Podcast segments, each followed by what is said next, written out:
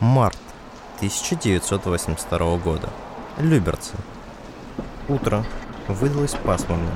Легкий дождь стучал по свежеположенному асфальту, стекая в ямы на дорогах. По тротуару шла женщина 30 лет, а перед ней радостно бежала девочка, перескакивая лужи. Через несколько минут очередь к педиатру кончилась, а за дверью девочку и ее маму ждал седовласый врач с милыми чертами лица. Он улыбнулся девочке и спокойно протянул ей оскорбинку.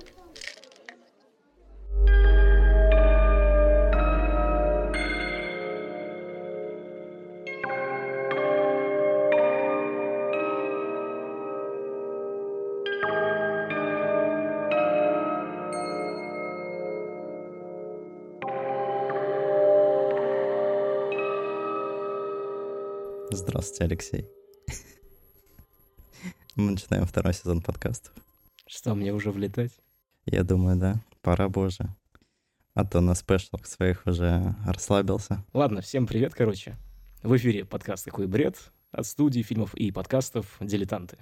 Мы снимаем научно-популярное кино, записываем подкасты, а также рассказываем о ярких деятелях псевдонаучной мысли, сумевших повлиять на жизнь всего общества. Как вы поняли, меня зовут Лёша. Меня зовут Никита. И мы начинаем новый сезон.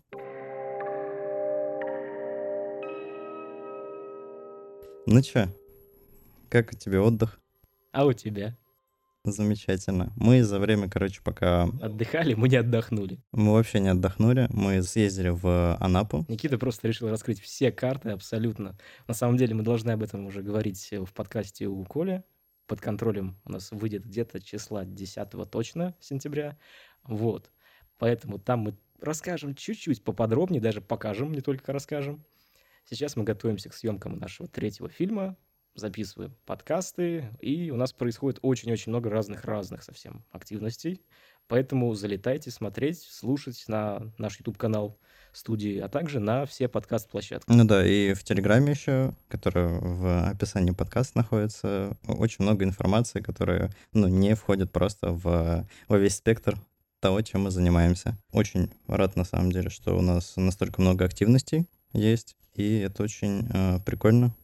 Вот, не дает вообще ни на секунду тебя отдыха. Мы в спешле, который у нас выложены на подкаст-площадках, у нас на YouTube, кстати, спешлы не лежат. Залетайте к нам на Apple подкаст, Google подкаст и все остальные, на Яндекс Музыку, ВК. Э, у нас спешлы лежат там. И там мы немножечко рассказывали, что же происходило у нас летом. Если вкратце, я еще в Москву успел съездить на питчинг от лаборатории научного кино 2.0. Очень-очень много разных эмоций, очень много разного опыта получено за все это время, да и сейчас, даже вот сейчас август, сентябрь, я до сих пор прохожу курсы от этой режиссерской мастерской, они обучают всему буквально от задумки там сценарной до составления сметы, подачи на какие-нибудь гранты и так далее, так далее, так далее. Ну, и тебе много опыта дало, на самом деле. Этот фильм уже немножко по-другому э, начал снимать, или все еще как-то пристраиваешься? Ну вот смотри, получилось как. Э, у нас э, я создавал заявку для этого проекта для режиссерской мастерской вместе с учеными Сколтеха. И там я продумывал драматургию полностью. И пока я продумывал, я понял, что можно немножечко снять по-другому третий фильм, заложив изначально мысль. Мы сейчас пока не раскрываем карты все абсолютно я заложил определенную концепцию. И, как мне кажется, она очень хорошо сработает, потому что она будет поддержана не только там словами, за кадром или чем-то подобным, она будет поддержана еще и операторскими решениями. А как раз вот в этом плане я прокачался, пока был в режиссерской мастерской. А, ну, получается, какие-то новые фишечки будут, и стоит ожидать какого-нибудь, ну, э, более интересного подхода в съемке. Да, я наконец-то как раз понял, когда мы с тобой все время спорили, типа фильмы мы делаем или просто YouTube видео, вот это вот все. Я наконец-то начал понимать и немножечко начал уходить в сторону киношности.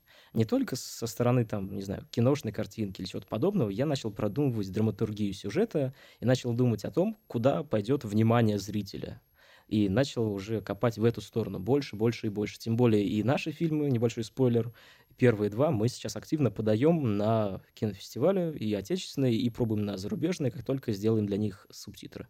Кстати говоря, а, ведь у нас выйдет небольшой контент, мы, наверное, накидаем те же самые ролики, которые у нас будут в ПК, касательно съемок в Анапе. Мы это все еще накидаем как эксклюзив на Boosty, наверное, числу к первому сентября, У нас уже 1 сентября произошел небольшой анонс нашего подкаста на всех подкаст-платформах. У нас трейлер вышел. Вот. И я думаю, что мы на Boosty, где, кроме того, как выходит в раннем доступе наш подкаст с тобой, какой бред, у нас еще туда полетят э, материалы прям со съемок. Может быть, даже либо скриншотики, либо кусочки с интервью с нашим экспертом в фильме. Посмотрим, что конкретно выложим, но там будет точно интересно. Ну да, эксклюзивный контент. Мы же не только подкаст снимаем, но и э, фильмы, фильмы записываем. И фильмы записываем, да-да-да. Поэтому заходите на Boosty, оно тоже в описании подкаста есть. И если вам настолько интересен наш контент, и вы хотите дополнительно какой-то дозы получить, то на Boosty это все есть сполна.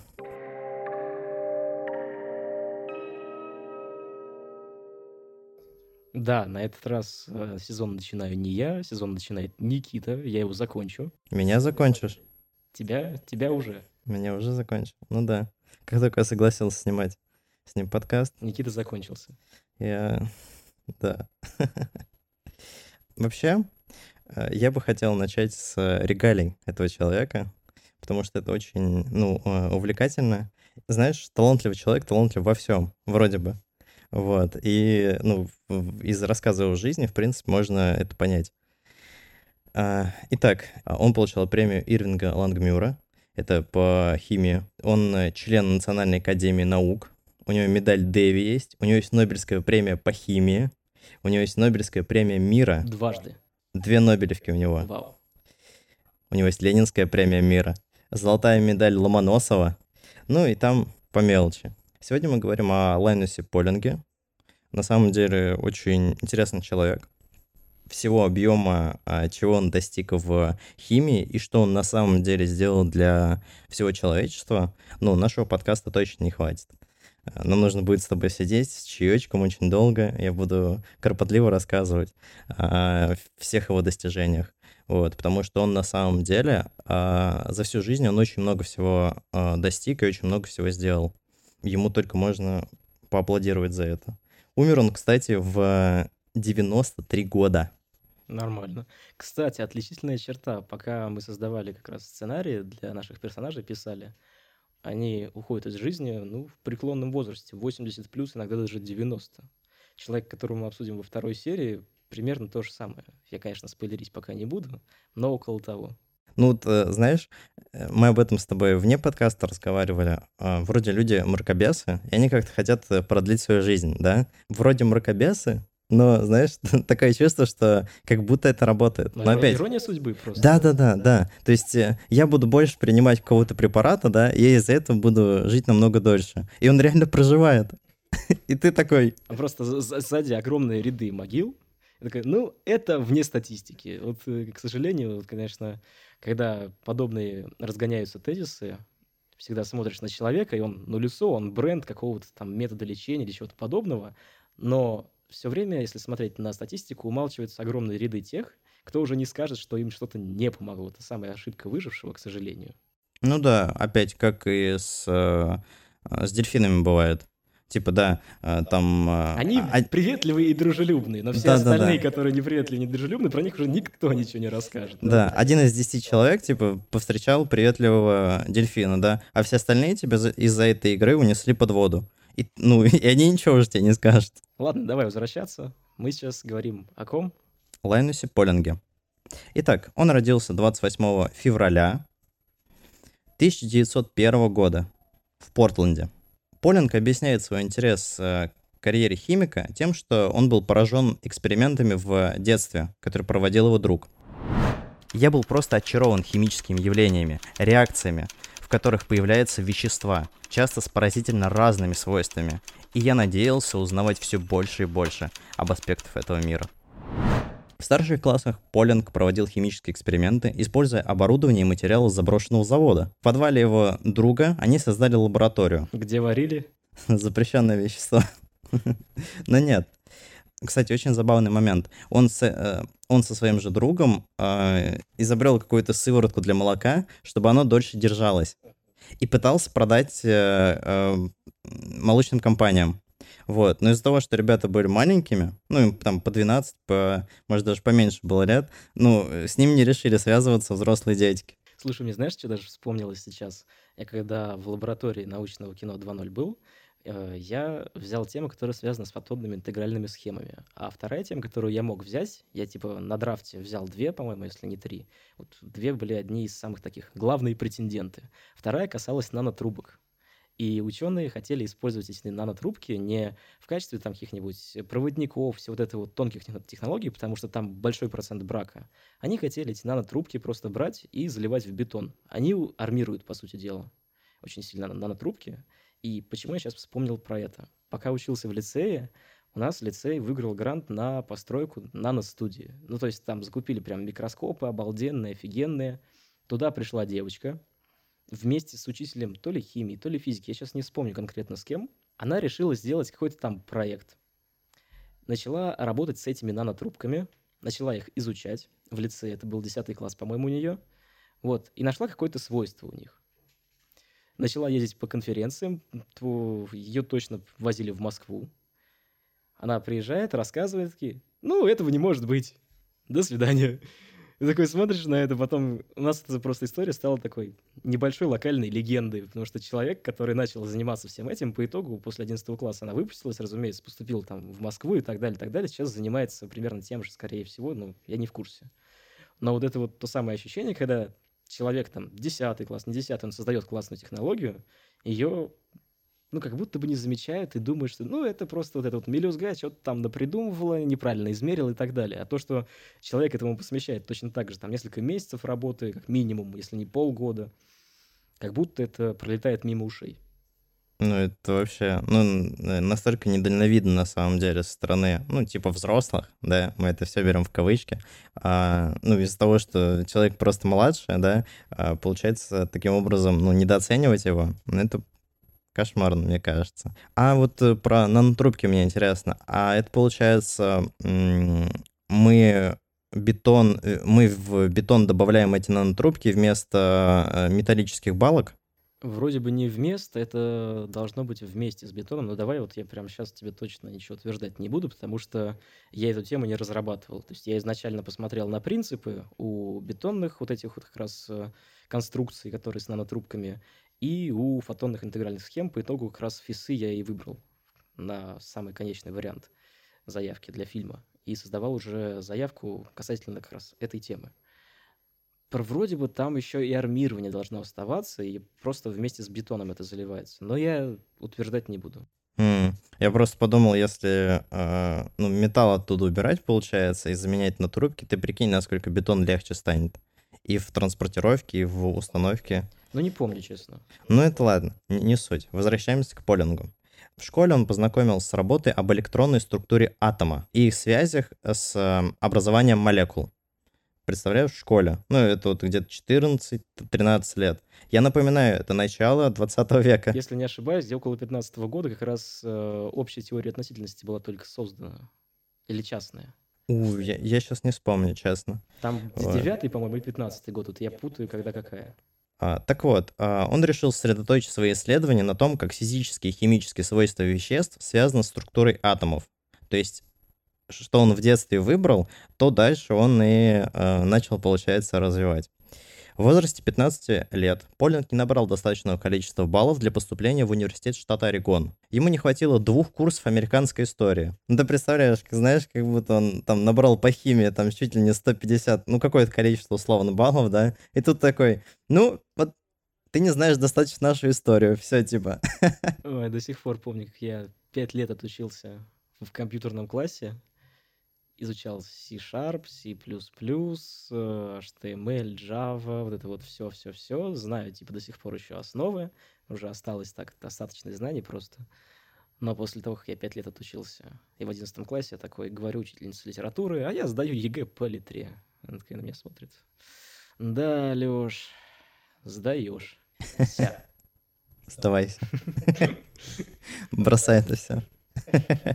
И получается, что Ему просто не дали аттестат о среднем образовании. И Полинг спросил директора школы, есть ли возможность посещать эти курсы. Вот. Э, ну, летом типа. Ему сказали, что нет. И он ушел из школы. Он пошел работать учеником машиниста, а, открыл лабораторию фотографий, ну, не один, вместе с друзьями, чтобы зарабатывать деньги на обучение. Это И- 20-е годы где-то примерно? Нет, нет, нет, это еще раньше. А. Вот. А, И в сентябре 1917 года, что еще произошло? Еще не произошло. Еще не произошло, но скоро. Еще месяцочек подождать. Его приняли в университет штата Орегон. А, Он уволился с работы машиниста сразу, ну, чтобы не... Ну да, понимаю. Э, и сообщил о своих планах матери. Она была не очень рада тому, что он поступил в университет. Она хотела, чтобы он э, ну, продолжил работать уже на хорошей работе. И он там на самом деле неплохие деньги зарабатывал. Около 40-45 долларов э, США. Ну, это на начало 20 века, это достаточно большие Это деньги. ставка день или что? Нет, нет, это вот в месяц. Это вроде в месяц. Вот. э, Ну, это достаточно деньги, чтобы нормально существовать. Ну, ты прикинь, он работал машинистом, и он накопил на образование. В своем первом семестре Полинг записался на два курса по химии, два по математике, механическому черчению, введению в горное дело и использованию взрывчатых веществ. Знаешь, что у нас общего с полингом? У меня тоже два по математике. Но у вас немножко два раза.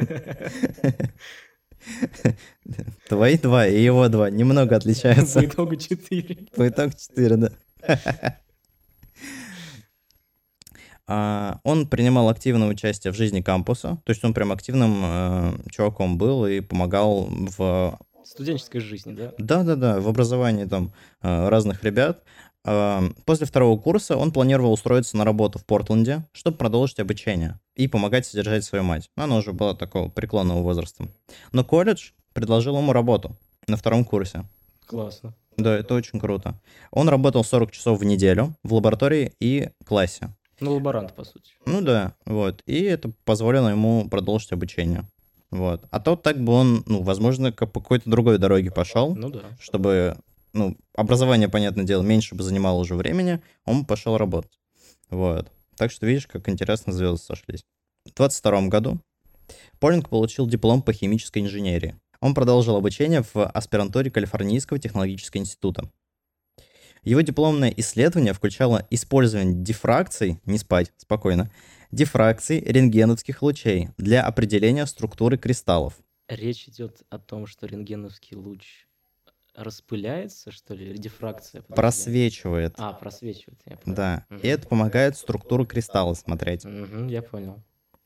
Во время учебы в Калифорнийском технологическом институте он публиковал 7 статей о кристаллической структуре минералов. В 24 году он получил степень доктора фила... Ой, не в 24 году, в 24 года. Вау. Он получил степень доктора философии Вау. Это в как? области физической химии и математической физики. С отличием, то есть с пятерками. Стоп. Это как? Доктор философии в... в области физической химии. Ну, то есть он строит теоретические модели в физической химии. Ну окей, физик-теоретик, типа. Да-да-да. Так он же химией занимался, или я что-то путаю. Ну, физической химии А, понял. и математической физики. Все, Вот. междисциплинарка. Да-да-да, да. Вот. Но опять, видимо, потому что у него очень много было разных э, э, направлений, вот он получил э, доктора вот в этом. Но если речь э, изначально шла, ведь, э, насколько я помню, ты сам сказал про то, что Полинг интересовался структурой химических элементов, а это все-таки физика, устройство их, где он там находится, ядра электронов, нейтронов и так далее, и так далее. Это все-таки как раз то, то самое смежное. Как раз тогда, наверное, и была мода на междисциплинарность, на то, что все науки, они прям связаны, связаны между собой сильно. Вот я сейчас как раз про это и а, расскажу.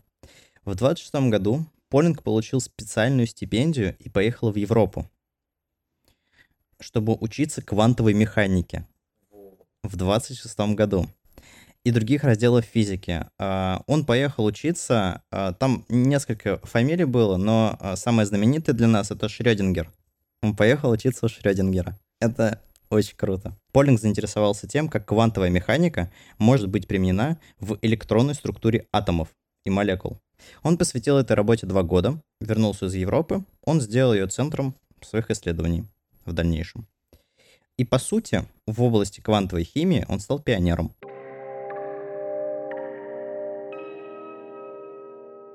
Не, это, конечно, классно, потому что все вот вспоминают квантовая химия, квантовая физика, код Шрёдингер, он есть, его нет, суперпозиция. Какие-нибудь шизы еще большей степени начинают говорить о том, что мы живем в матрице, потому что эффект наблюдателя или что-нибудь подобное.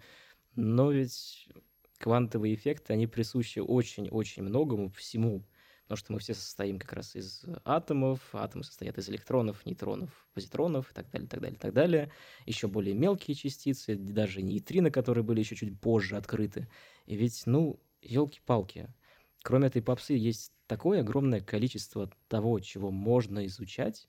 Ведь я, если я не ошибаюсь, как раз графен, который был открыт в начале десятых, там десятый, что ли, одиннадцатый год, он же там связан был как раз с тем, что немножечко поменяли структуру. Либо нет, графен был известен еще в 20 веке, но они что-то сделали касательно производства. То есть они то ли его нанесли на какую-то... Они его распылили, если не ошибаюсь. Они его распылили, ну тоже каким-то особым образом, и из-за этого... Э, ну... Его смогли использовать как э, при строительстве вроде. Да-да-да, да. ну хотели. Э, там э, э, хотели типа построить с помощью графина как я понял, теоретически возможно построить прям, э, ну, типа туннель до Луны. И он из-за этого, ну, он из-за этого не разрушится. Вот. Я не понимаю, как это? Вот. Илон Маск напрягся. Да-да-да. Ну, вот я что-то такое читал. Возможно, фейк. Э, он очень прочный, э, графен, но это мы с тобой... Да, да, да. да это факт. Вот. Но это просто очень забавно. И опять, да, это потому, что э, люди, которые вот стояли у истоков, развили настолько это, что смогли изменить. Возвращаемся. В 27 году он получил новую должность ассистента профессора в Калифорнийском институте по теоретической химии. За пять лет он опубликовал около 50 статей и создал пять правил, которые сейчас известны как правила Полинга. Ну, химики, скорее всего, постоянно сталкиваются. К 29 году он был повышен до адъютанта профессора, а к 30 году до полного профессора. Подожди, я что-то не понял, а до этого у него что было? В 24 он что получил? В 24 он получил доктора философии. А, доктор философии, а дальше уже профессором. Во сколько? В 29. В то время как э, нормальной практикой считается получить и защитить какую-нибудь, я не знаю, докторскую по истории лет так в 40, а профессором стать, ну, дай бог, в 50, он в 29 получил профессора. Ладно. В 1931 году Американское химическое общество присудило Полингу премию Ленгмюра, про которую я в самом начале говорил, за наиболее значимую работу в области чистой науки, выполненную человека в возрасте 30 лет и младше. А, ну то есть это, по сути, премия для молодых ученых, отметившихся. Golden Boy. В следующем году Полинг опубликовал то, что он считает самой своей главной работой и самым важным в своей жизни. Впервые изложил концепцию гибридизации атомных орбиталей и проанализировал четырехвалентность атома углерода. Так, а теперь переводим на русский. Если про экономику я еще с тобой могу поболтать и объяснить тут, да? Потому что экономика — это не химия, да, Никита? Конечно, да. Экономика намного сложнее. Это шутка. Это все шутка. В Калифорнийском технологическом институте Полинг завязал дружбу с физиком-теоретиком Робертом Оппенгеймером. Взрывная дружба. Взрывная. Мы еще снимаем подкаст, когда недавно вышел э, фильм Нолана про Оппенгеймера. Вот я все еще не смотрел, но я очень хочу. Вот, говорят, там три часа кайфа. У Нолана по-другому не бывает, по-моему. Ну, да. Так вот, Опенгеймер э, подарил Полингу потрясающую личную коллекцию минералов. Ну, может, ты помнишь, а, раньше в начале 2005-2006 а, годов а, нам продавали... А, журнальчик, журнальчик с этими, с минералами, да-да-да. Вот. И, ну, я так понял, там все-таки они были настоящие минералы. Возможно, нет. Слушай, вот. у меня большие сомнения были по этому поводу. Я все время смотрел на это и думал, да ну нафиг. Ты сам подумай, вот если у тебя есть э, тираж журналов, Там он был небольшой. Если вот э, у меня, возможно, это, знаешь, как это, как это называется, когда ты себе с, сам придумываешь. Ложные воспоминания? Да-да, ложные воспоминания. Но вот я запомнил число в самом первом журнале, потому что я очень часто его смотрел. Там было 6 тысяч экземпляров. Ну, вот ты сам подумай, какой должен быть кусок э, минерала каждый раз, какой, он- как он должен быть там распилен или еще что-нибудь. Я просто не помню, он там выглядел прям как распиленный, расколотый. Я не помню, Да-да-да, расколотый. Ну, как будто его, знаешь, это э, откололи, вот кусочек, может, немножко обработали, и вот все. Вот. Для меня это было еще тогда. Я смотрел на это, и у меня такое ощущение было, ну, вы чё, какой же там должен быть изначально прям булыжник, чтобы эти 6 тысяч экземпляров на 6 тысяч камушков все это развить. Не, мне, не- мне не верилось, что это были настоящие камушки. Может быть, может быть. Ну, опять вот. Просто э, в чем прикол? Они э, раз за разом отличались. То есть там вот э, мне купили, там у моих друзей тоже они были, они все были разные. Вот. Ну, возможно, да. Иллюстративный материал, скажем так. Возможно, возможно. Но это был настоящий камень, с другой стороны. Ну, Вот. а как ты отличишь настоящее от искусственного? Чисто когда ты, ребенок, вот ты как Ну да. отличишь? Да. Я бы вот сейчас, может, где-нибудь нашел, но вот я не знаю, где они сейчас находятся. Пропали в истории, видимо. Так вот, да, он подарил ему коллекцию минералов, и э, они планировали провести совместную атаку на природу химических связей. Оппенгеймер помогал с математическими данными, а Полинг, понятное дело, с э, химическими. Вот. Но их отношения испортились, э, когда Оппенгеймер начал подкатывать к жене Полинга. Я понял. Ну и их дружба, понятное дело, разрушилась из-за этого. Отношения были подорваны. Отношения были подорваны.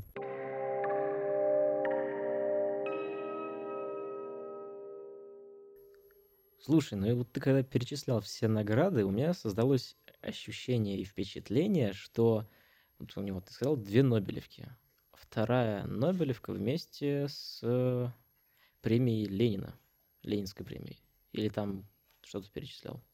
Ну да, Ленинская премия и Нобелевка мира, собственно. А Нобелевка мира не совместно с Ленинской была, потому что он выступал против какой-нибудь там военных действий. Про это, тоже рас... Про это тоже расскажу. Там чуть-чуть вот прям нужно подождать. Я просто сразу вот подумал, что если вместе это соотносится, то, скорее всего, это какая-нибудь э, эпоха Хрущева.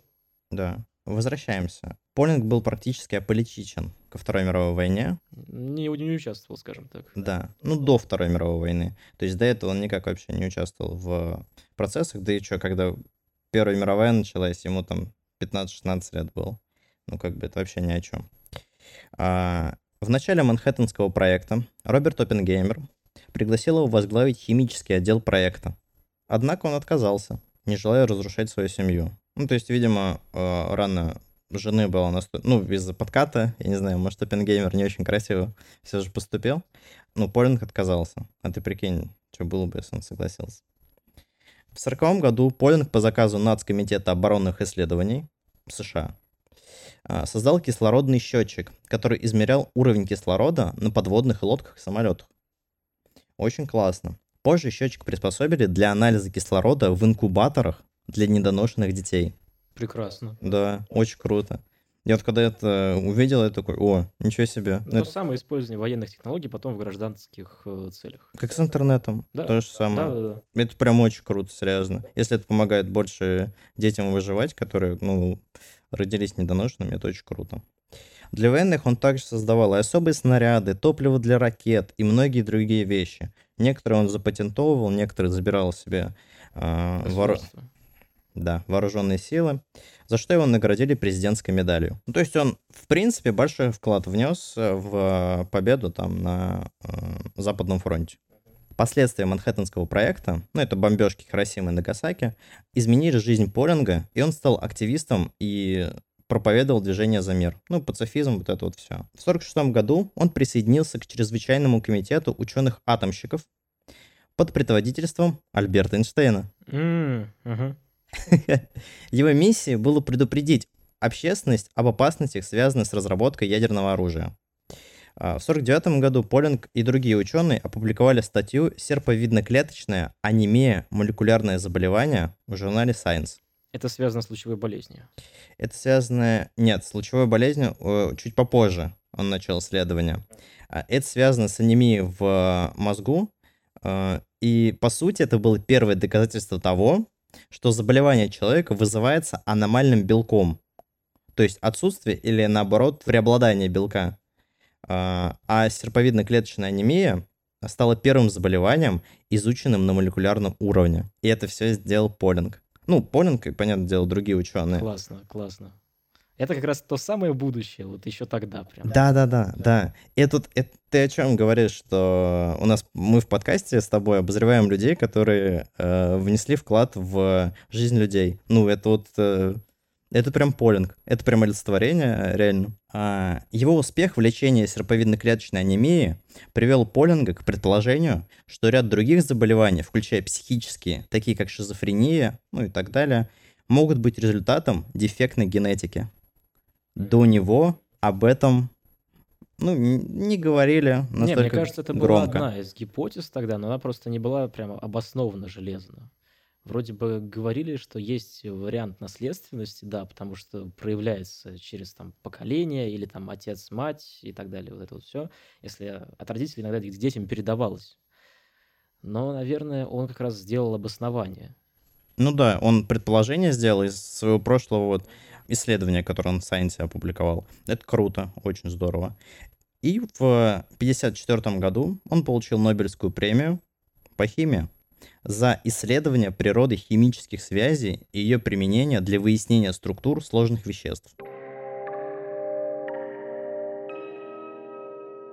В принципе, понятно, почему, ему- почему ему Нобелевку присудили. Ну, как бы человек очень много сделал для всего. Ему вот сейчас, он получил в 53 года Нобелевку. Мгм. Ему уже 53 в этот Да. момент. Это просто что с чем-то. Очень круто. Это достаточно молодой возраст для Нобелевки, да, особенно вот ну, сейчас, когда иногда Нобелевку выручают там через 20 лет после всех открытий и так далее. Иногда бывает так, что ну, 50, 60, вот что-то такое. Редко бывает, конечно, что кто-нибудь помоложе. Математиков, конечно, на Нобелевке нету.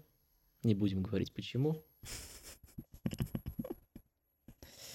А в конце 50-х годов он изучал роль ферментов в функционировании мозга, полагая, что психическое заболевание может быть частично вызвано дисфункцией ферментов.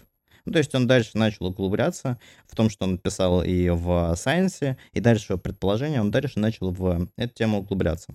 И вот, собственно, вот про что ты говорил. А В 60-х годах в рамках своего интереса к воздействию ядерного оружия он исследовал роль а, мутации эволюции генов. Ну, как влияет, собственно, ядерное оружие Мгм. и, в принципе, радиация Радиация, на... да, да. Да-да-да. Мне, кстати, кажется, что это через время после бомбежки туда приехали американские ученые. Ну, в принципе, там Ну да, не только были. там много. Да-да-да, изучали и э, последствия лучевой болезни, в принципе, что случилось с э, людьми, очень много почерпнули из... э, Ну да, здесь как бы с одной стороны говорить об этом ужасно, некорректно и так далее, но мы должны помнить вместе с тем, что фашизм это ужасная идеология и так далее, но, к сожалению, из-за их ужасных экспериментов у нас есть, например, большая база по поводу того, как тело человека ведет себя при обморожениях и при прочих ужасных последствиях, которые воздействуют на человека, там, антропогенно фактор, не знаю, там, ну, погода, там, холода резкие, жара резкая и так далее, так далее, так далее. База накоплена ими была, к сожалению, большая из-за их изуверских действий. А, ну ты говоришь, что японцы делали. Да, да. Да, да, да, да. Да, это на самом деле ужасно. Но есть ли в, в учении какая-то моральная сторона? Это знаешь, как э, э, люди приходят к тому, а должны ли мы, если дойдем до какого-то развития, клонировать людей? Ну, с, с моральной точки зрения, да? Типа, правильно это или нет? Вот. Типа, с животными еще ладно, окей, но они как бы глупее нас, еще что-то вот это. А вот людей должны ли мы клонировать? Вот. И тут как бы уже, да, вопросики очень много. Э, Ну, я надеюсь реально, что мы с тобой при жизни застанем первого клонирующего человека. У меня ощущение, что это будет китаец, честное слово. Скорее всего, ну, с их развитиями. Вот. И с тем, какой там есть э, серый фактор медицинский, мне кажется. Да. Ты же видел вроде бы новость о том, что первый геномодифицированный человек вроде бы уже есть. Там поменяли гены, по-моему, у девчонок. Да-да-да, у девочек, да, поменяли. У них э, был, э, у них какой-то... То ли от ВИЧа, то ли от СПИДа. Да-да-да, их поменяли в Китае, и девочки родились полностью здоровыми, но не полностью под наблюдением врачей. Но потом этого врача, который сделал это, как бы, ну, это было запрещено. Мгм. Потом врача, который это сделал, его подвергли наказанию. Я не помню, вроде бы, конечно, не расстреляли, но сейчас точно не скажу. М. Это ему по башке дали, хорошо. Потому Ну, что это запрещено. Ну вот я просто читал, что это, во-первых, было соглашение матери. Это было соглашение матери, но об этом не особо были в курсе медицинские структуры. То есть на это должны давать разрешение какие-то этические комитеты. На это бы разрешение не дали, их пока нигде не дают. А человек Конечно. просто в тайне от всех это сделал и потом типа опубликовал. Но прикол в том, что если у тебя нет нормального протокола медицинского, по сути, это еще не является прям стопроцентным доказательством, что вот да, прям первый генно модифицированный. Это должно быть вот прям полностью все запротоколировано, полностью вестись исследования, обследования и так далее официальными службами. Ну да, нет, я понимаю, о чем ты говоришь, да. Вот. Э, Ну, то есть, э, как бы, какие-то сподвижки с этим есть, что ген модифицировали, и дети родились там, ну, без, э, без гена ВИЧ. Вот. Ну, опять, я не знаю, если ты вкинешь фейки, я думаю, на постпродакшене ты скажешь, типа, ребят, мы тут несем херню. Типа, вот так так-то. Э, Ну окей, продолжаем. Собственно, да, в 60-х он начал э, изучение о воздействии радиации на ген человека. И комитет по присуждению Нобелевской премии присудил Полингу Нобелевскую премию мира за 62 год. Ой, в 62 году. Я очень большой кусок э, жизни убрал его, потому что он реально очень много всего делал для того, чтобы было разоружение, а, прекратили ядерные испытания. Он подписал и 54 нобелевских Лауреата? лауреата подписали какую-то не петицию, что-то вот э, э, сделали для того, чтобы прекратили испытания. Ну и, собственно, ему сразу же присудили ее после того, как э, Хрущев и то ли Рузвельт, ой, не Рузвельт, в 62 году, я не помню, кто был президент, ну, президент США 62 года и Хрущев подписали, собственно, декларацию вот эту о том, что они не будут испытывать ядерное оружие, кроме Северного полюса, наверное неважно, испытывали они дальше или нет, ему присудили за то, что он на весь мир говорил о том, что, ребят, алло, ядерное оружие, ну, это чуть-чуть плохо, как бы, да? Давайте мы больше не будем его использовать. Пожалуйста. Да-да-да. А, И, собственно, а, Полинг был удостоен Международной Ленинской премии мира а, в 70-м году. Он продолжил свою миротворческую деятельность в последующие годы. И его жена э, помогала в основании Международной лиги гуманистов в 1974 году. Ну вот я очень смутно помню биографию Полинга. Мне кажется, что где-то в это время как раз должна начинаться та самая вещь, из-за которой мы его здесь и обсуждаем. Где-то с 80-х, да? Примерно. Нет, на самом деле э, намного раньше. Раньше даже? Он начал, да-да-да. Он организовал специальный институт, собственно. э, Мы к этому как раз и подходим. Ты не читай сценарий. Что ты начинаешь-то? А в 73 году Полинг основал институт ортомолекулярной медицины в Калифорнии. Позже его после смерти, вроде после смерти переименовали в институт э, химии э, Полинга, собственно, да. Ну, тут понятно почему. Во- вообще вопросов нет. Полинг руководил исследованиями витамина С.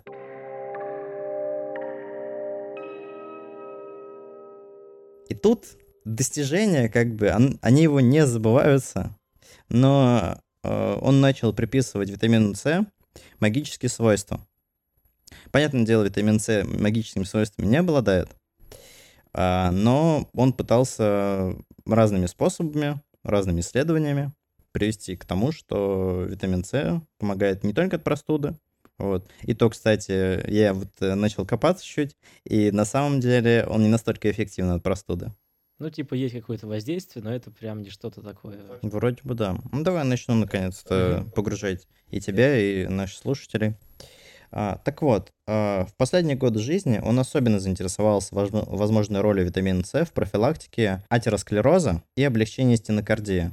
Потому что а, ему тоже вот примерно вот в это время а, диагностировали э, что у него проблемы с э, спиной, с костями. И он считал, что витамин С помогает ему. Убедившись в полезности витамина С, э, Полинг ежедневно принимал 3 грамма витамина С. Прям чистого витамина С. Вау. Для предотвращения простудных заболеваний. Воодушевленным собственными результатами, ну, на него же сработало, правильно? Помогает. Надо, помогает. Надо дальше. Он изучил клиническую литературу и опубликовал «Витамин С» и «Обычная простуда». Очень популярная его книга в 70-м году. В 71 году он начал длительное клиническое исследование. Сотрудничал с британским хирургом-онкологом Иваном Кэмероном э, по использованию внутривенного и прерорального введения витамина С. До меня сейчас только дошла одна вещь. В Советском Союзе очень популярно было давать детям аскорбинки. А это как-нибудь связано? Не копал? Ну, то есть, смотри, типа оздоровительное влияние витамина С, поэтому выпускали у нас аскорбиновую кислоту, аскорбинки давали детям, в том числе, кстати, я даже, даже я это застал. Я их сам ел в нормальных таких количествах, было прикольно вкусно. Вот. И ведь Полинг как раз он был ну, лоялен максимально для Советского Союза, и они друг с другом, ну, скажем так, вась-вась были. А, кстати, э, немножечко отойдем. Насчет э, влияния Советского Союза его в этом обвиняли. Что он советчик? Типа? Да-да-да, его из-за этого турнули из Калифорнийского университета. А в тот момент просто была эпоха макартизма, вот, ну то есть прям жесткое такое обострение с э, Советским Союзом, и его потом, ну, из-за того, что он прям хорошо взаимодействовал, ему Ленинскую премию дали, ё-моё, хорошо взаимодействовал с Союзом, его из-за этого турнули. Ну, то есть э, его уволили, но он, по сути, там остался как бы условно работать в виде там учителя. Вот. Но тоже какие-то санкции на него из-за этого были наложены. Это, насчет э, аскорбиновой кислоты в Союзе, э, смотри, э, Всемирная организация здравоохранения, американская организация здравоохранения э, все равно говорит, что употребление э, небольшого количества аскорбинки позитивно влияет на твое самочувствие. Сколько таблетка? Ну, там не грамм точно, не даже не о граммах речь. Да-да-да. Я не помню, какие там. Там то ли 100 миллиграмм, ну, прям небольшое такое количество. Вот там же они вот такие маленькие да, таблеточки. Да, да. да. Поэтому, ну, я не думаю, что прям настолько большое влияние на Советский Союз. Мне Тогда интересно понял... просто, кто именно популяризовал вот эту идею как раз витамина С и простуды. Когда ты сказал про название книги, я такой, ага, я подумал про это. Не, ну, может, вдруг, да, а, советские ученые потом такие смотрели, о, ну, в принципе, неплохо. Дважды Нобелевский лауреат говорит. Да-да-да. Человек, который Ленинскую получил, тем более. И Ломоносова тоже в, примерно в том же году. Но опять, возможно, да. Возможно, они смотрели. Но опять, он же говорит в огромном количестве. Он гипердозировки Да, да, да. Типа, да. Вот. Хорошо, что у нас, получается, витамин С нормально усваивается в организме, и поэтому передоз случается крайне редко, там, может, индивидуальная непереносимость или что-то подобное. Наверное. Ну, да, да, да. Если опять мы в такие дебри уходим, да, да, но для обычного здорового человека... Чаще всего ничего страшного. Вообще ничего. Так вот, он написал множество технической литературы и популярную книгу выпустил «Рак и витамин С», где он... Э, м- уже рак? Рак, уже рак, О, витамин. С. Ну, простуда как бы уже все, мы победили. Ага. Следующее, что у нас? Бич какой был? Понятно. Рак. Полинг сделал витамин С популярным среди общественности и в конечном итоге опубликовал два исследования группы 100 человек. Э, предположительно неизлечимых пациентов, в которых утверждалось, что витамин С увеличивает выживаемость в целых 4 раза по сравнению с пациентами, которые не принимали витамин С. Не, я, конечно, понимаю, выводы максимально громкие, но две группы по 100 человек, типа контрольная и та, которая принимает, но группы выборки маленькие максимально для такого исследования и для таких выводов совсем не соотносятся. Повторная оценка заявления, собственно, произошла в 1982 году. Ему уже тогда 81 год. Мужчинку уже... В летах. В летах. Причем группа с витамином С была менее больна при включении в исследование и была признана смертельной намного позже. А, вон в чем прикол. Вот, для этого, кстати, кстати, для этого как раз есть протоколы медицинских э, исследований в Америке, насколько я помню ссылаюсь сейчас на книгу Петра Талантова «005. Доказательная медицина». Если не ошибаюсь, есть обязательные протоколы на данный момент медицинские в Америке, благодаря которым ты изначально заносишь процедуру того, как ты будешь проводить исследование, чтобы ты постфактум не поменял данные. То есть не было бы такого, что ты опубликовал, не знаю, там, я проверил столько-то людей на то-то, то-то, то-то, оказалось, что так и есть. А на самом деле ты изначально их проверял на 100 факторов, и 5 из них случайно, которые тебе оказались удобными, ты взял в исследование, остальные 95 ты выкинул. То есть, чтобы такого не было, у тебя изначально при регистрации медицинского исследования, как вот у нас в кино есть препродакшн, угу. там точно так же есть э, препроцедуры, которые э, еще проводятся при подготовки исследования. Ты изначально заявляешь полностью весь протокол, как ты должен его провести, чтобы потом не обвел ты вокруг пальца тех, э, кому это исследование выдаешь э, на конечной стадии. Ну, то есть, условно, ты заявил, что у тебя вот 100 человек, да, э, с такими-то такими недугами, вот, и все. И ты вот эти 100 человек... Проверяешь да, на то-то, то-то и то-то. Да, да, и да. больше ни на что. И дальше в итоговом исследовании ты уже приводишь вот эти 100 человек. Типа не 10 человек, которые тебе доказали что-то, да, а вот эти все 100 человек. Вот, не это сокращаешь, не увеличиваешь выборку, ничего не делаешь с датасетом во время того, как проводишь исследование, потому что как раз из-за этого получаются ошибки в статистике. Вот, это все круто, правильно. Так вот, более поздние клинические испытания, проведенные клиникой Майя, о которой вот э, Майо, типа она так называется, о которой вот я говорил, под руководством онколога доктора Эдварда Кригана, это вот уже типа в противовес э, э, то, что делал Полинг, также пришли вы, к выводу, что высокие дозы, они 10 грамм давали витамин С. Не лучше, чем плацебо. О чем я тебе говорил. При лечении рака и что нет никакой пользы от высоких доз витамина. Ну, вообще никакой разницы. Неспособность клинических испытаний продемонстрировала какую-либо пользу и привела к выводу, что витамин С неэффективен при лечении рака. Медицинское учреждение пришло к выводу, что его утверждение о том, что, ну, Полинга, утверждение Полинга, что витамин С может предотвращать простуды или, или лечить рак, были шарлатанством. Ну, Полинг, конечно, это осудил их. Ну, это же еще при его жизни, разумеется. Что ты? Он сказал, что они мошенники, потому что неправильно, ну, типа, неправильно проводили его собственный эксперимент. Да, плохой дизайн эксперимента. Типа, он сам придрался к ним по поводу да, того, да, да. по поводу чего придрались к нему. А он потому что не только пирально, ну, не только в, давал таблетки условно, а еще и внутривенно вводил витамин С. Да-да-да, по вене пускал. А они только, ну, кормили так их. И типа из-за этого, ну, Из-за этого хуже. Мне знаешь, что это напомнило, сейчас ты вот рассказываешь? А, здесь самое главное, был ли, было ли ослепление? То есть знали ли люди, которые приходили к полингу, что он им дает прям вот точно таблетку, которая им должна помочь? Если знали, это могло их просто, ну, немножечко дать им надежду, скажем так. Да, Они да, воодушевлялись да. и так далее, так далее, так далее. Потому что что-то подобное происходило еще у одного человека. Сейчас я имя, фамилию его произносить не буду, но как раз э, суть в том, что когда к нему пришли люди, если не ошибаюсь, из комитета Nature, и попытались воспроизвести все то, о чем он говорил и написал в статье, которую прислал в Nature, они как раз узнали, что не было нормального ослепления. И когда провели двойное ослепление, оказалось, что эффект как бы ушел. Здесь, наверное, что-то подобное. Ну, получается, осудил их.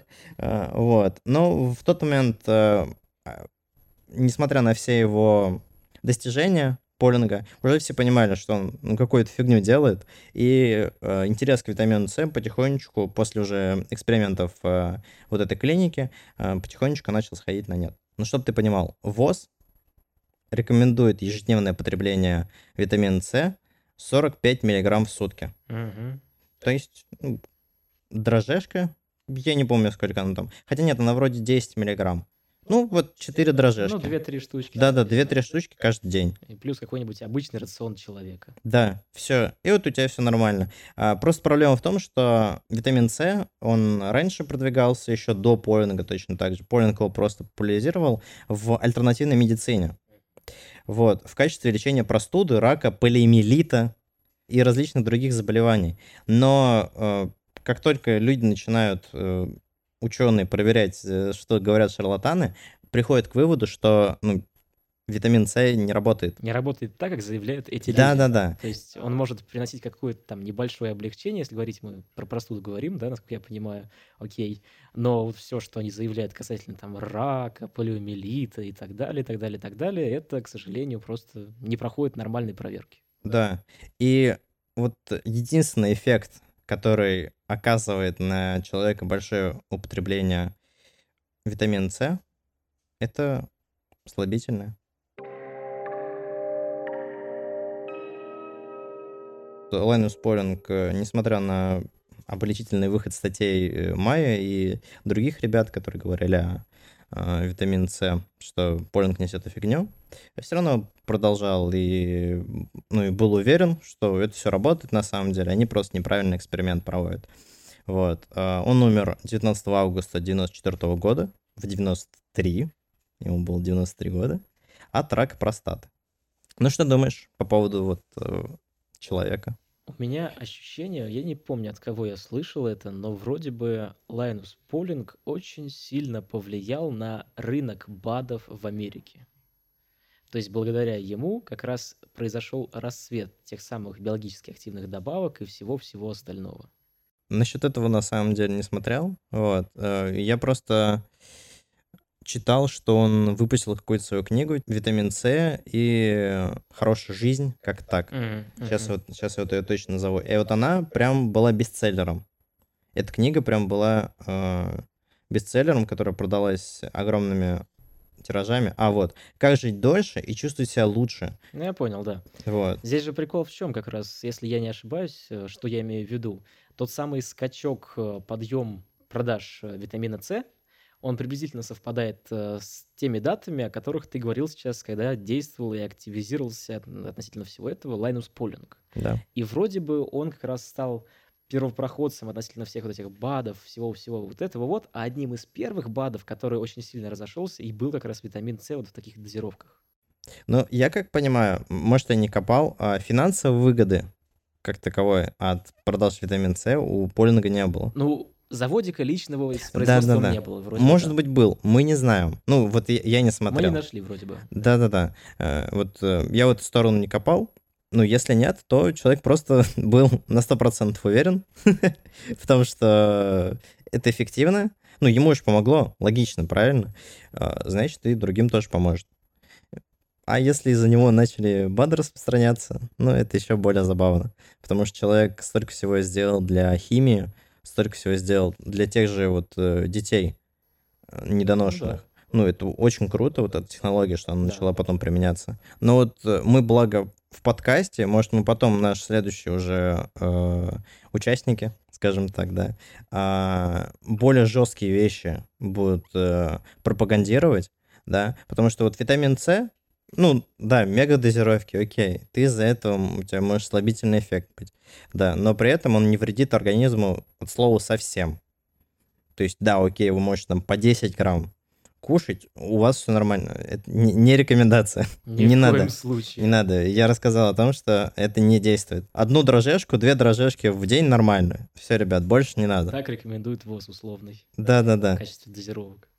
Можете вообще его не употреблять, витамин С. Ничего особо не изменится. Вы не плаваете на кораблях по три месяца без фруктов и всего остального. Цинги у вас не будет. Все правильно. Он, благо, при всех своих достижениях, то есть достижений намного больше, чем вот, вот это мракобесие с витамином С. И я считаю, что он не навредил огромному количеству людей. Ну, мне кажется, ты тоже так считаешь. Наверное, в завершение можно сказать, что такова вот ирония судьбы. Человек, который очень многим помог людям, он как бы потом стал человеком, который начал распространять ну, совсем неподтвержденные идеи, исходя из своей огромной уверенности, и сам поверил в свой авторитет. Ну а сейчас мы переходим к нашему гостю. Ведь к нам подключилась Екатерина Селиванова, кандидат биологических наук, заведующая лабораторией экспериментальной фармакологии. Екатерина, приветствуем. Здравствуйте. Даже мы застали в нашем детстве, в нулевых, э, оскорбинки в бумажных упаковках, которые нам давали родители, чтобы не болели. У вас было такое? Проходили через подобное? Конечно, еще больше, я помню, я любила кислые аскорбинки в шариках желтеньких. И в школе мы ели их просто горстями. Это было одним из развлечений на переменах, есть витаминки. Точно, точно. Сейчас вспоминаю, ведь еще и желтые были такие прям кисленькие, вкусные, обалденные вообще. Сейчас, отчасти, переходя к герою нашей серии, спустя годы через призму ваших накопленных знаний, вы принимаете витамин С? Или вообще нужно его принимать? Ну, конечно, витамин С нужен людям, и тут уже надо следить. В основном мы получаем его из диеты, так как это водорастворимый витамин, он мы не умеем его делать, как и другие приматы, и нам нужно его получать каждый день. Вопрос, как бы, как его получать. Если вы питаетесь сбалансированно, то есть там соблюдаете рекомендации ВОЗ, например, и э, едите ежедневно 400 грамм овощей и фруктов или больше, то вам совершенно точно не надо принимать витамин С, потому что вы его получаете в достаточном количестве. Но если у вас э, не сбалансированная диета, вы не едите свежих овощей и фруктов совсем, э, их нет в доступе или они вам не нравятся, и, возможно, вы Э, в тяжелом физическом состоянии, например, вы работаете грузчиком, и каждый день у вас есть тяжелые физические нагрузки, вот, то витамин С надо принимать. То есть надо делать так, чтобы в вашей крови было около 60 микромоль э, витамина С, да, и Э, таким образом, надо, ну, как бы, надо принимать около, там, 100 миллиграмм э, витамина С в день э, через фрукты, овощи или в виде биодобавок. А от каких болезней витамин С вот действительно лечит? То есть, ну, хорошо, в голову сразу приходит цинга, а еще что-то есть?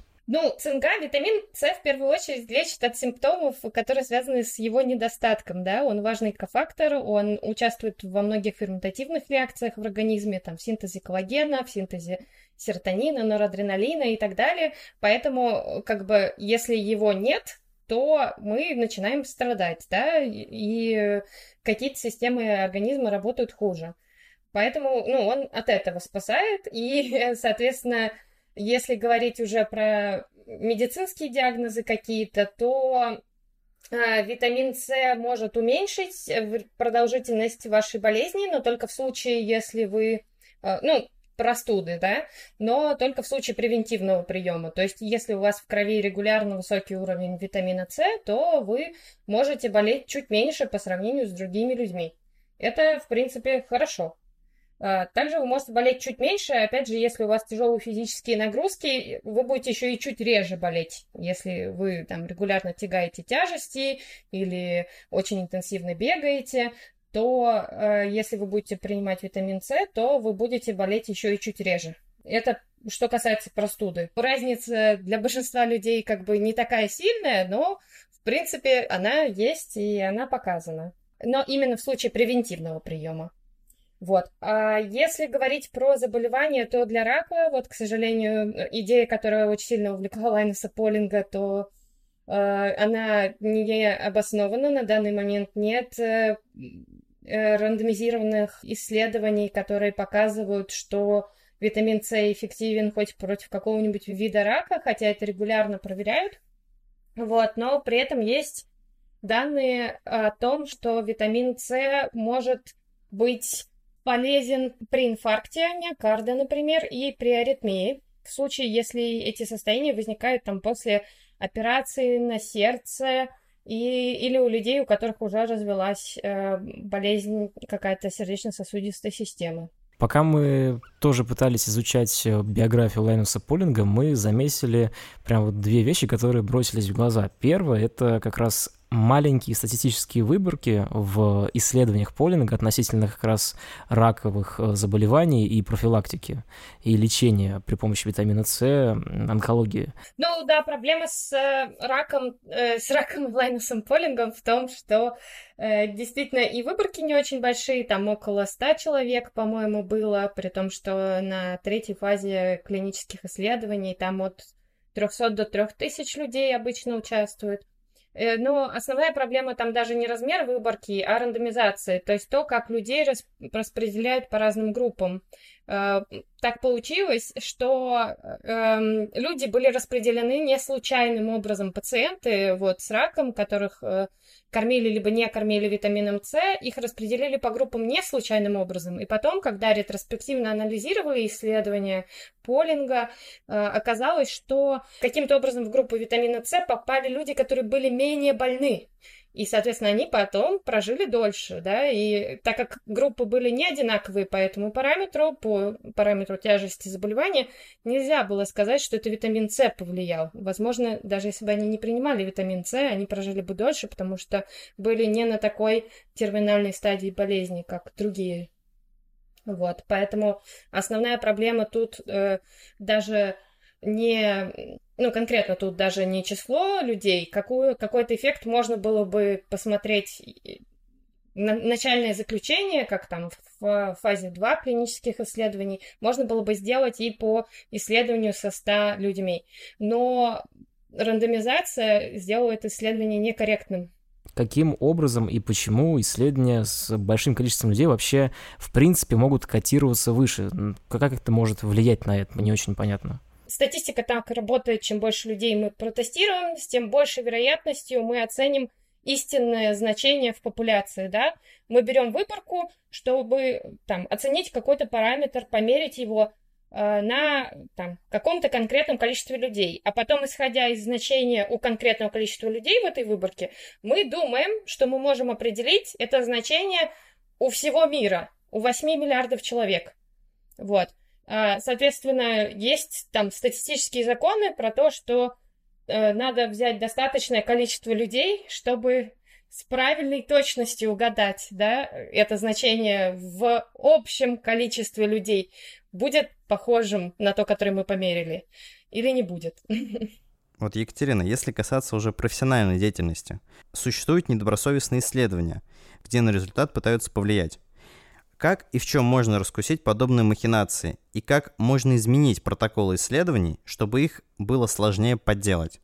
Ну, в первую очередь, да, очень большая проблема, да, это всегда рандомизация и контроль да, мы всегда должны сравнивать э, с контролем, потому что если нет адекватного контроля, люди меняются со временем, кто-то может выздоравливать, кто-то э, может делать что-то еще, что исследование не учитывает, что также имеет положительный эффект на заболевание. Поэтому всегда должна быть контрольная группа, и она должна быть адекватной. То есть люди должны по максимальному, люди в контрольной группе должны по максимальному количеству параметров соответствовать людям в опытной группе. Вот, э, потому что иначе может оказаться, что, например, в контрольной группе все худые, а в опытной группе все с избыточным весом.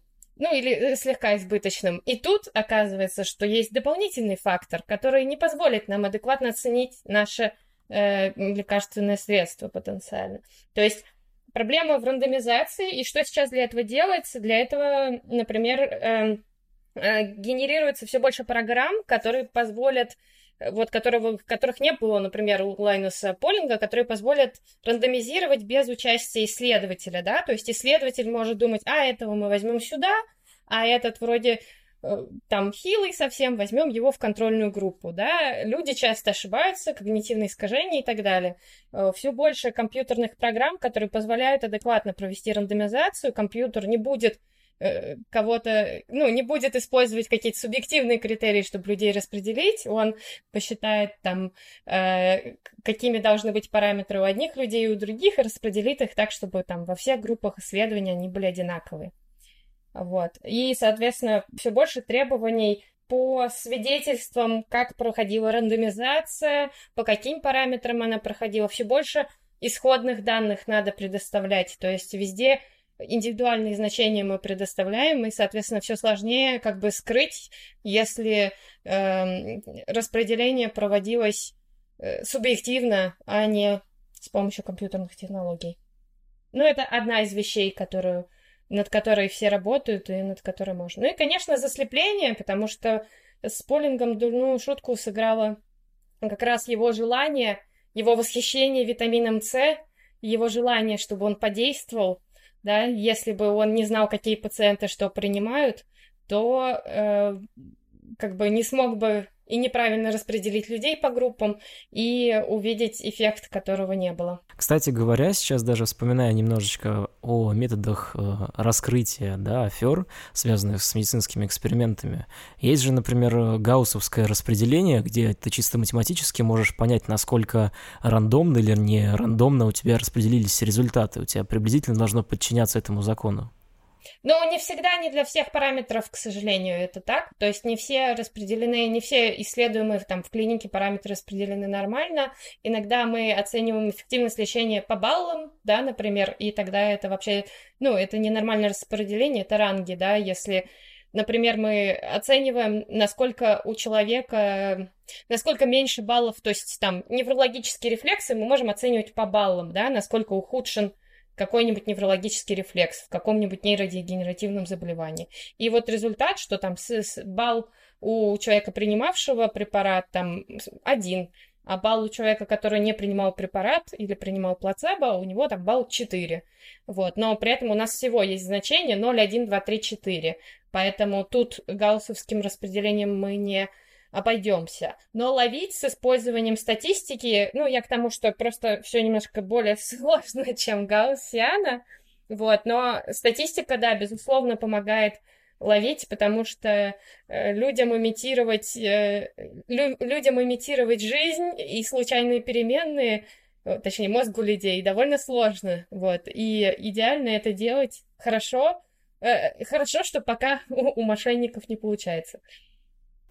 Ну да, да, мне даже вспомнилась э, идея с э, рандомным распределением песен, если не ошибаюсь, в плеере у Apple, когда сделали реальный рандом, а люди начали жаловаться, что он не совсем рандомный, и поэтому пришлось выкатить обновление, чтобы сделать рандомное распределение песен не таким рандомным, чтобы людям оно действительно казалось случайным.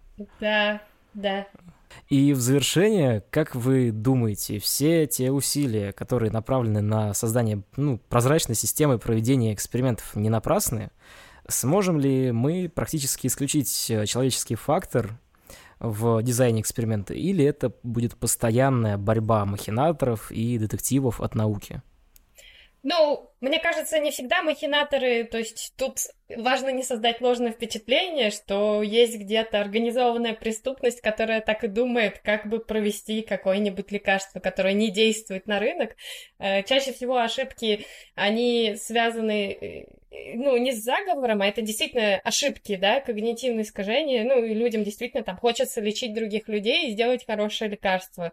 И, к сожалению, наш мозг так работает, что мы не можем самостоятельно на... просто как бы по нашим интуитивным представлениям грамотно оценить там результаты или провести исследование. Я думаю, что, ну, я думаю, что продолжится борьба, да, и с махинаторами, и с ошибками разума, ошибками э, ненамеренными, да, и будет такая гонка вооружений дальше. А, проблема в том, чтобы в итоге это все не закончилось тем, что у нас не будет лекарств, потому что провести лекарства по всей лестнице одобрений будет невозможно. Уже сейчас, там, последние годы число лекарств, которые FDA выпускает на рынок, сократилось, по-моему, на 30%.